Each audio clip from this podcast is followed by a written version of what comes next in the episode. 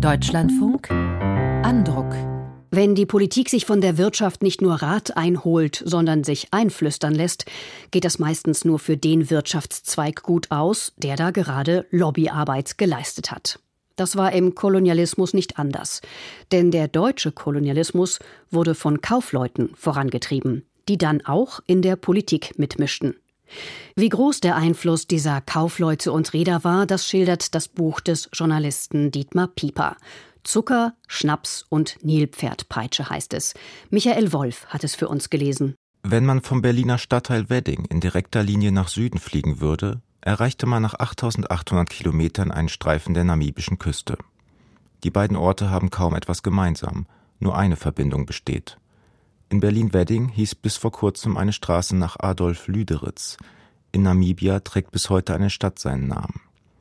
Der hanseatische Unternehmer trieb gegen alle Widerstände den deutschen Kolonialismus voran.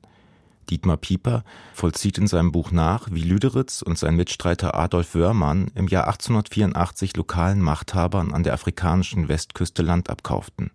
Zeitgleich drängten sie das Deutsche Reich, die Gebiete vor dem Zugriff anderer Kolonialmächte zu schützen. Mit Erfolg.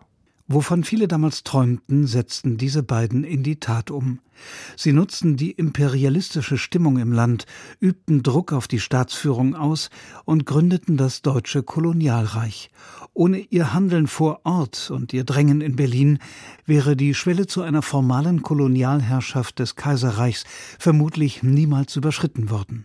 Für alles, was danach kam, hatten Lüderitz und Wörmann den Weg geebnet.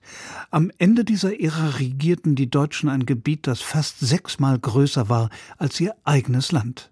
Pieper weist schlüssig nach, dass der deutsche Kolonialismus zunächst nicht von staatlichen Ambitionen getragen war, sondern von privatwirtschaftlichen Interessen.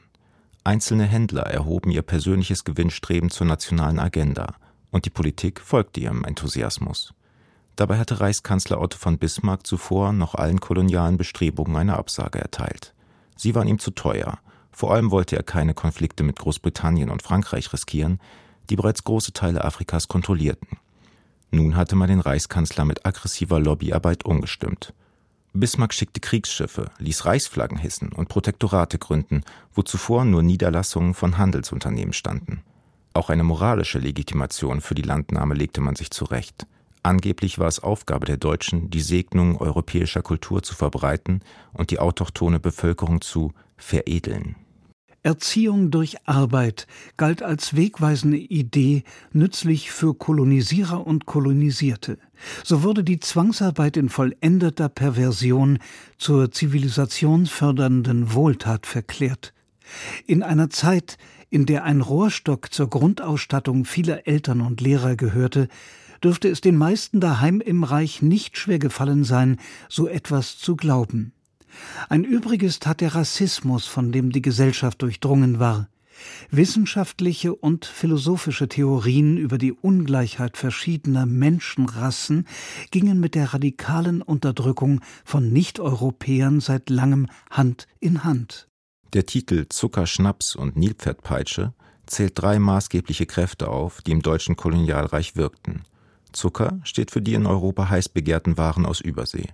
Der Schnaps fand als Exportgut in Afrika einen riesigen Absatzmarkt, und die Nilpferdpeitsche, eine aus der Haut des Tiers gefertigte Waffe, diente zur Aufrechterhaltung der Disziplin. Wenn deren Einsatz keine Wirkung mehr zeitigte, trat das Militär auf den Plan. Allein im Krieg gegen die Herero und Nama starben schätzungsweise 70.000 Menschen.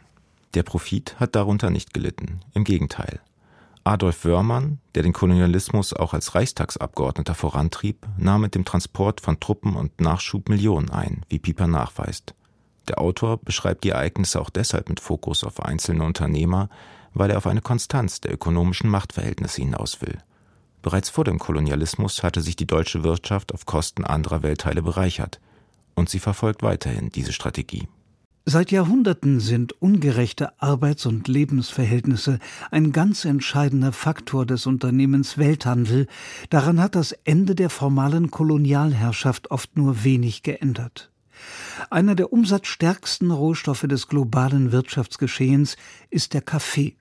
Es handelt sich um die Ware, die vor Jahrzehnten eine Pionierrolle bei der Etablierung von Fairtrade-Kriterien gespielt hatte.